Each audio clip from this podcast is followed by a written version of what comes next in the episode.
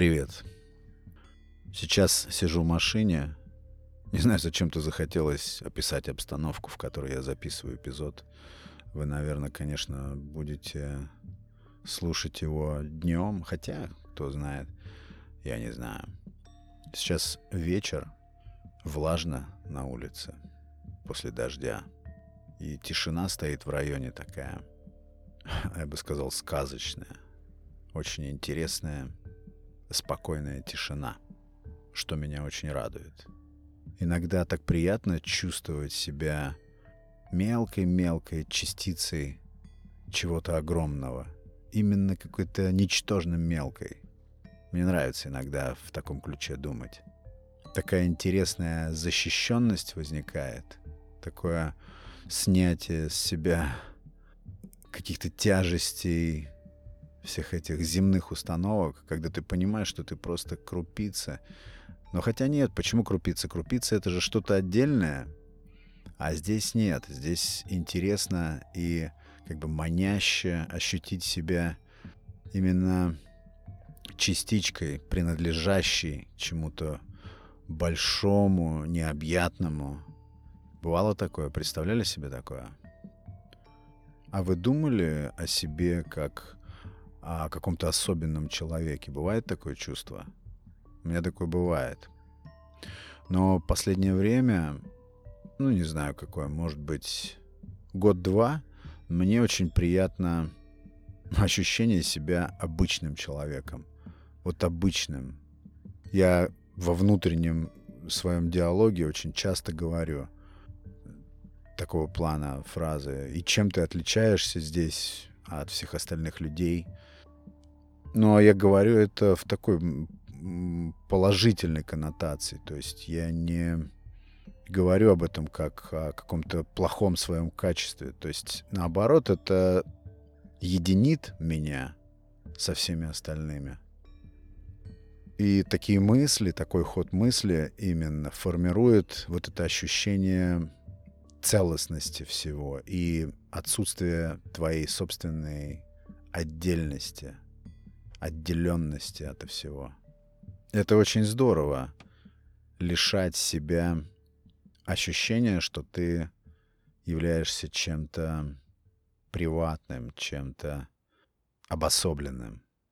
Но мне кажется, когда ты прививаешь себе мысль, что ты не особенный и такой же, как все, то это как раз то самое, что ты этим и выделяешь себя. Может быть, это такая интересная игра, воображение. Не знаю. Но я думаю, людям свойственно выделять себя.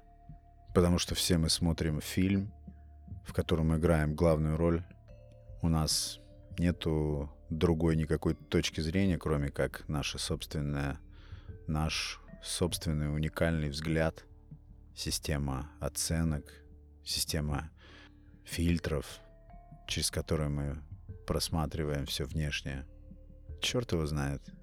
Постоянно думаю на ту тему, уникален ли каждый человек, или все-таки мы просто одинаковы. В разное время, я думаю, по-разному. Иногда люди настолько похожи, или я вижу в людях точно такие же свойства, абсолютно точно такие же свойства, как и в себе – такие же устремления, такой же ход мыслей, простой, прямой, ясный. А иногда нет. Ну вот, допустим, взять по тому параметру, насколько человек ценит свою жизнь.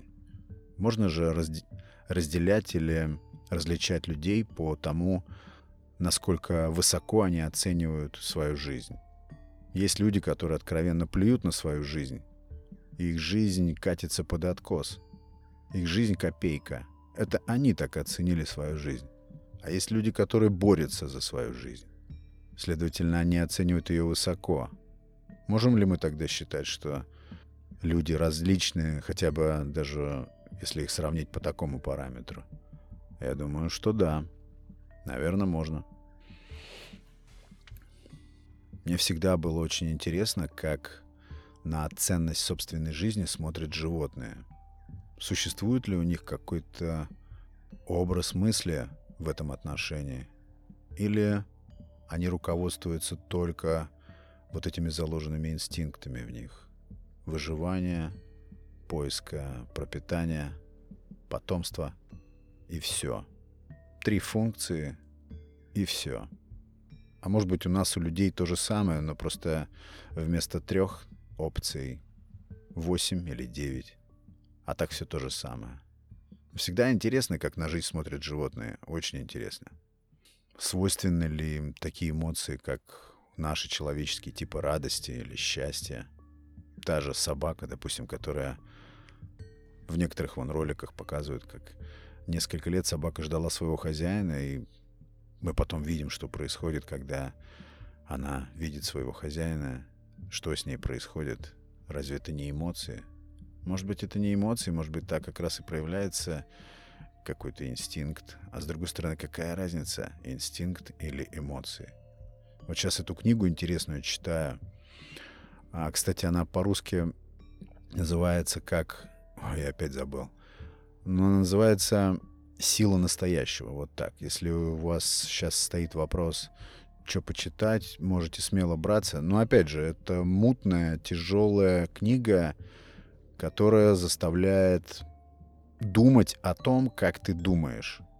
У меня были моменты во время чтения этой книжки, когда я был близок к ощущению, что у меня съезжает крыша, потому что а, книга это заставляет пытаться контролировать мысли, определенным образом к ним относиться, чуть ли не рассортировывать их. Ну, в общем-то, это э, книга о внутреннем диалоге. И автор этой книги, э, Экхард Толле, я пару эпизодов назад чуть-чуть вскользь о нем говорил. А, он называет себя «Духовный учитель». И в самом начале книги он там, да, интересно рассказывает, как э, ночью, одной какой-то ночью его посетил кошмар. Такой экзистенциальный кошмар, близкий к суицидальному. Весь мир ему показался какой-то огромной ловушкой, имеющей целью растоптать его морально, уничтожить. Такой дикий experience ночной. Ну, кстати, у меня такое в детстве бывало. Мне в детстве мерещилось всегда, что меня хоронят. И я не мог уснуть ночью. Мне казалось, что я лежу в яме и слышу, как сыпется земля. Вот это было в возрасте, наверное, 8-9 лет. Довольно неприятные были ощущения. Сейчас все это смешно, конечно, но тогда было совсем не смешно. И вот он начинает эту книгу с описания этого своего жуткого опыта.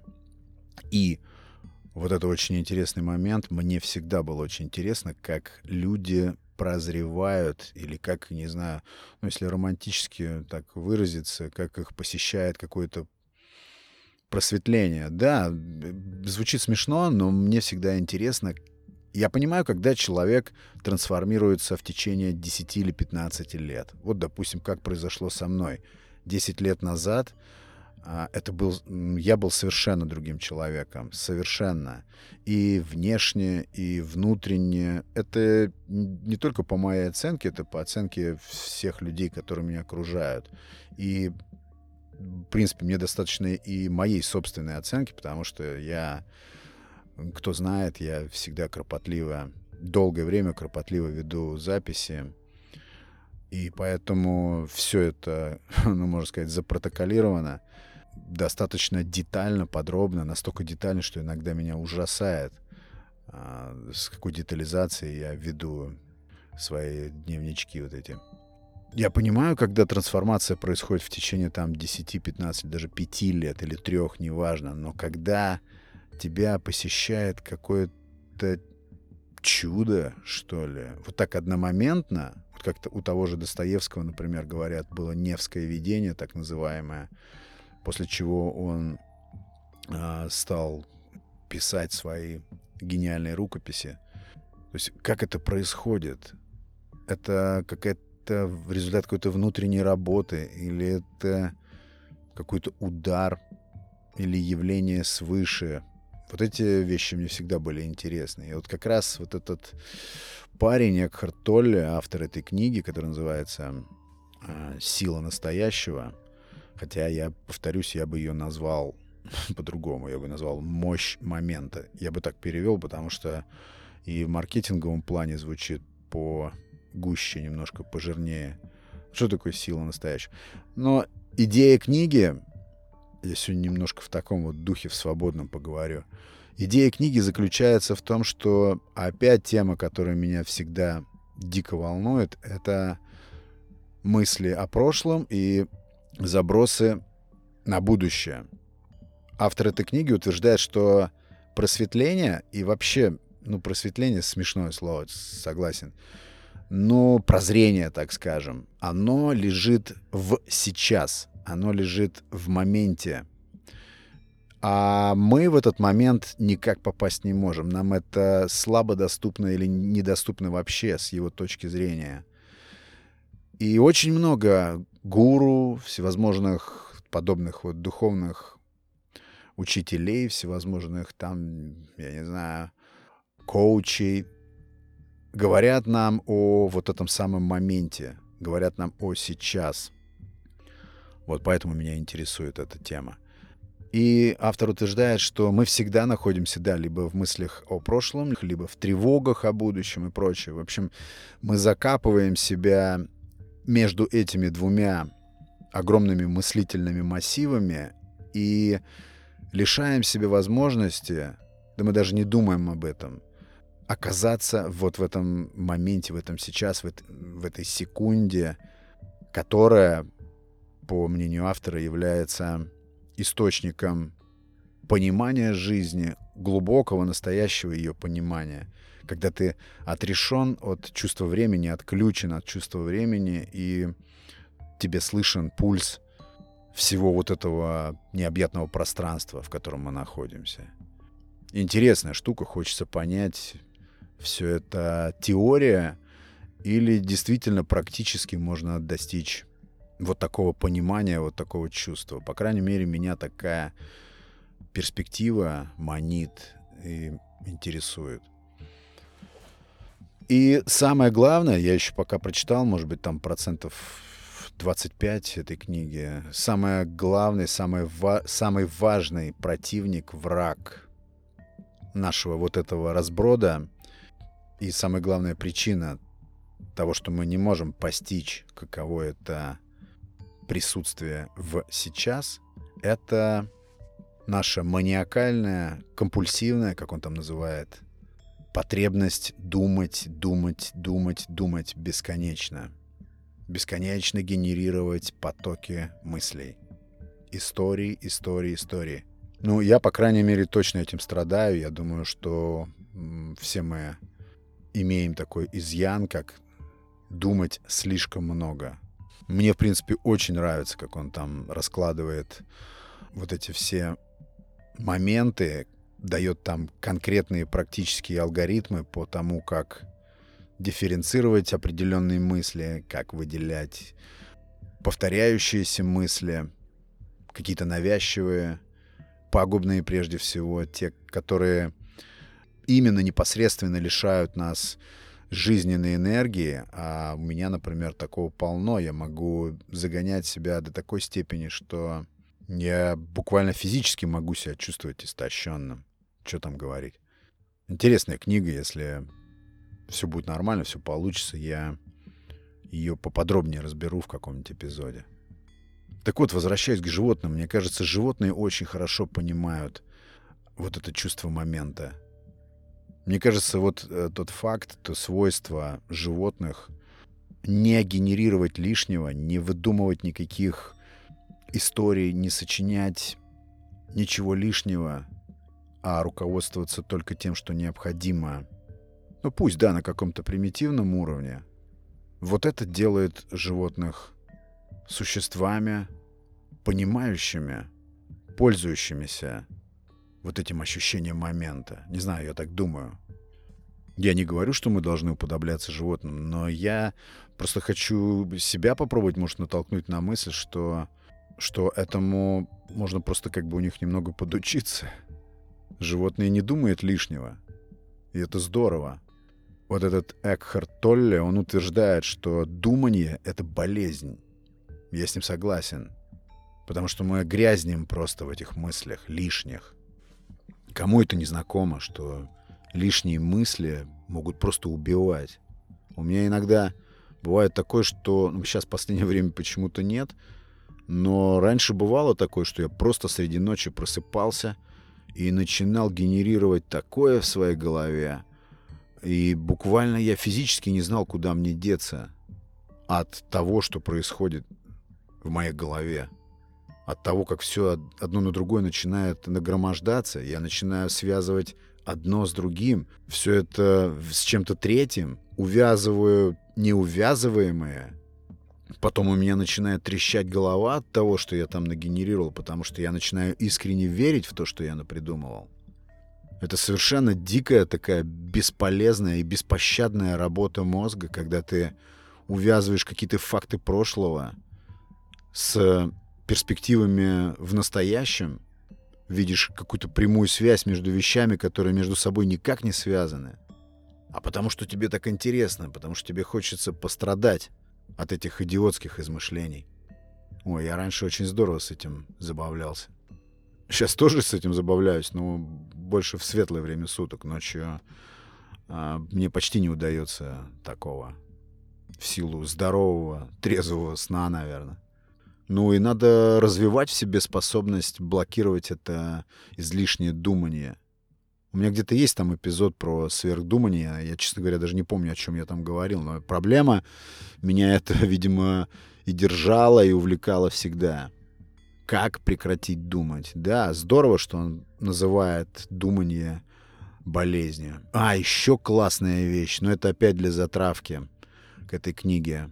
Ничего, что я сегодня вот, вот так поговорю, просто не хочу никаких корректив вносить, ничего потом вырезать, вот как есть я сейчас. Мысли у меня идут, так я с вами и делюсь.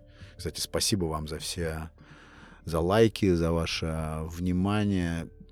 Я просто плыву от счастья, когда какие-нибудь обраточки от вас получаю. Спасибо вам громадное. Вот. И там очень интересно то, что я имел в виду для затравки по поводу этой книги. Очень интересная штука, его наблюдение за мышлением. Он там утверждает, что есть внутри нас две как бы ипостаси. Это знатель, ну я с английского пытаюсь перевести, да, и думатель. Вот это классная вещь. Это то, после чего я решил, что эту книгу дочитаю точно. Эта мысль была, она меня прям пронзила, честно. Есть какая-то часть мышления в нас, сознание, подсознание, какая-то часть сознания или какая-то часть подсознания, которая все знает. Знает, что нам нужно, знает, куда нам нужно двигаться. Вот именно знатель, да? Идет мужик по улице и боксирует перед собой руками. Но вот это особенность окраин большого города. Вот. То есть это может быть какая-то наша интуиция. Может быть, это какие-то телепатические способности. Или это коллективный разум, вы слышали про коллективное бессознательное? Ну, типа какой-то пакет э, свойств, пакет качеств человеке, в каждом из нас, который формировался там эволюционно столетиями, и это в нас выстреливает вне зависимости от того, хотим мы или нет. Это какой-то стартовый там пакет э, наших непривычек, здесь не привычек, а реакций, наверное, на нечто внешнее. Это то, что у нас выстреливает автоматически. Мы даже не успеваем подумать, и это в нас мгновенно срабатывает. Это называется коллективное бессознательное. Так вот, может быть, вот этот знатель — это часть вот этого коллективного бессознательного. Я не знаю, это что-то внутри тебя, что якобы все знает. Вот все знает, знает, что тебе нужно для того, чтобы выжить. Подсказывает тебе какие-то важные вещи, какие-то поворотные моменты твоей жизни. А есть думатель. Думатель. Это штука, которая уже приобретенная зараза, приобретенная зараза от э, социума, от, э, от социума, да и все, наверное. То есть э, накрученная, навязанная тебе извне и установленная, чтобы ты этим пользовался, может быть, даже не для того, чтобы не потому, что тебе это надо, а для того, чтобы социум видел тебя таким, какой ты должен быть, по мнению социума. Это просто сейчас версия, не знаю, может быть, не так все. То есть знатель и думатель. И считается, он так утверждает, что, например, креативные люди, люди, которые что-то создают, создают это тогда, когда обращаются к знателю, к именно вот к той части внутри. Он там приводит пример каких-то великих математиков, которые прозрели каким-то образом и не могли потом этого объяснить. Именно потому, что для объяснения нужно прибегать к думателю. А функционал думателя очень скудный. Это очень сжатая, сморщенная, мелкая ну, часть а, вот этого знателя, нечто большего, более обширного, более богатого в нас. И, конечно же, вот этой части под названием «знатель», та часть, которая называется «думатель», очень сильно мешает.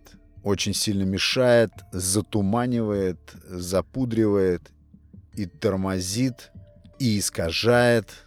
Это вот такую теорию он выдвигает, и мне она очень нравится и заставляет углубляться в эту книжку, вгрызаться еще более отчаянно. Но потом расскажу, что я там нарыл, когда дочитаю. Конечно, иногда кажется, что он просто сумасшедший, этот человек, но вообще любой писатель сумасшедший. Любой человек, который написал 500-600 страниц хоть чего-то связанного, это уже человек. Ну, Сумасшедший в хорошем, конечно же, смысле, потому что мы через эти тексты учимся, когда в этих страницах ты читаешь о чьих-то набитых шишках детально, подробно и красиво описанных, то твои шансы не набить такие же шишки очень сильно возрастают. А с другой стороны, набитые шишки это тоже круто. Что-то холодно становится. Я забыл, честно сказать, что хотел э, там раньше выдать. А, ну изначально я думал о том, является ли отдельный человек особенным и что это ему дает и как это оценить. Вот у Марка Мэнсона, помню, в книге тоже было сегодня о книжках немного, но ничего. Ну, я и свое тоже мнение выражаю. Он там пишет, что забудьте да, он там так и говорит, что никакой вы к черту не особенный. Вот, может быть, оттуда я подхватил а, вот это ощущение, которым я периодически балуюсь, что я никакой не особенный, как все, и это очень круто, это очень здорово. Но я думаю, что это тоже какая-то степень или какая-то форма или способ обмануть себя в том, что ты обычный. А на самом деле ты все равно остаешься при своем мнении, что ты необычный. Считать себя необычным, я думаю, что это может вредить. Потому что ты завышаешь планку сам себе же. И порой от несоответствия этой планки испытываешь стресс, депрессуху. И даже не замечаешь. Думаешь, что депрессуха или какой-то упадок духа связан вот с тем-то, с тем-то и с тем-то а он связан просто с тем, что ты, оказывается, никакой не особенный. Ты обычный. Может же такое быть? Может. Но как можно себя считать обычным? Это так сложно. Это тоже нужна какая-то работа с собой. Вы помните свои детские мысли? Там лет в 10, в 12. Я очень точно помню прям ясные детально мысли какие-то, не все, какие-то свои детские мысли. Причем замечаю, что нынешние, вот в моем текущем возрасте мысли могут даже не очень-то сильно отличаться от тех мыслей. Они очень сильно перекликаются и очень похожи. Похожие устремления. Абсолютно идентичный ход мысли. Еще одна интересная тема. Меняемся ли мы фундаментально со временем, с течением нашей жизни, с увеличением возраста, с э, нарастанием опыта, или мы в своем ядре, в ядре своих свойств остаемся совершенно теми же, абсолютно теми же. мальчишками и девчонками. Это тоже интересная тема. Всегда меня интересует. Потому что я очень часто вижу взрослых, умудренных людей, вернее, в них вижу ребенка, просто ребенка, по каким-то мелким капризам незначительным. Это взрослые люди, а ты подмечаешь за ними свойства совершенно детские.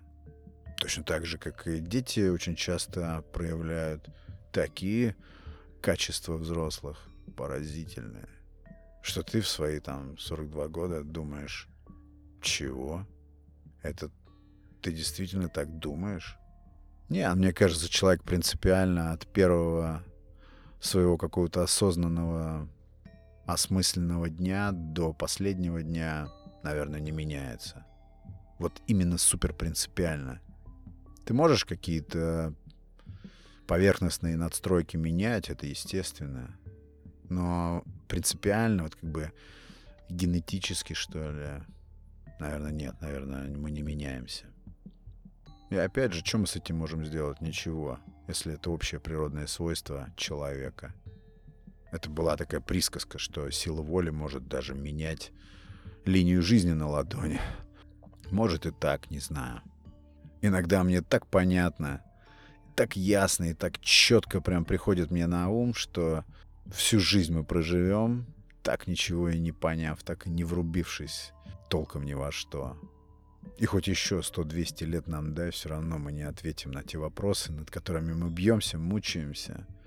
Но это не значит, что мы не должны биться. Все равно интересно а, проводить время в поиске, в экспериментах, если хоть чуть-чуть удается что-то установить, хоть какое-то правило, хоть какую-то отыскать зависимость одного от другого и извлечь какую-то из этого для себя выгоду, это уже стоит того.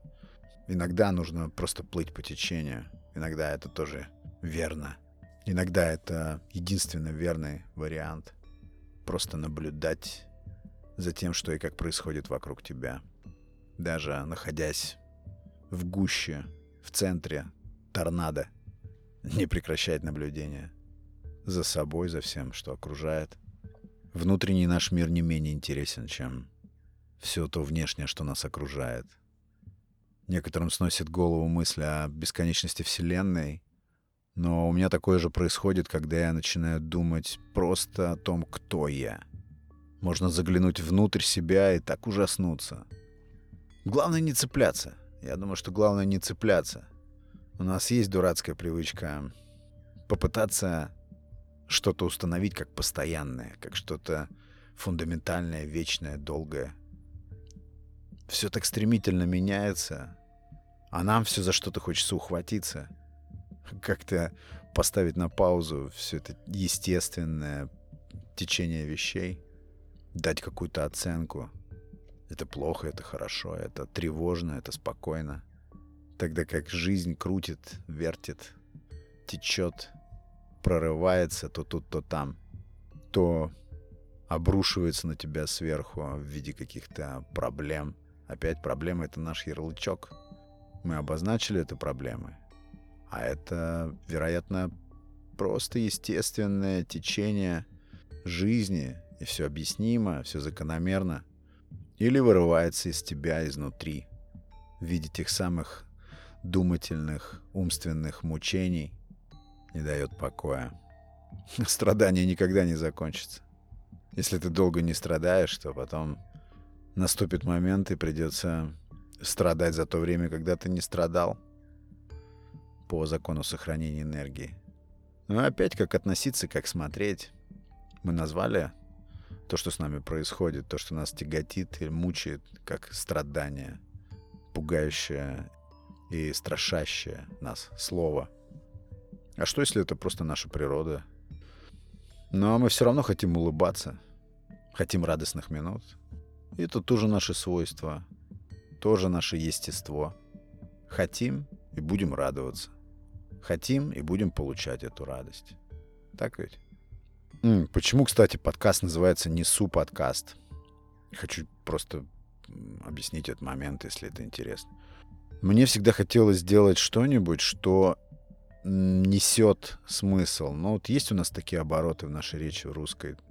А, нести добро, нести а, какой-то смысл, донести смысл, нести ответственность. Вот, э, вот этот глагол, в этот глагол в названии моего подкаста я вкладывал всегда именно такой смысл, такое значение. Но иногда и даже, может быть, и часто мы несем чушь, бывает. И поэтому этот пункт я тоже заложил название. Так что бывает, здесь я несу какой-нибудь бред. Вот я и объяснил название моего подкаста.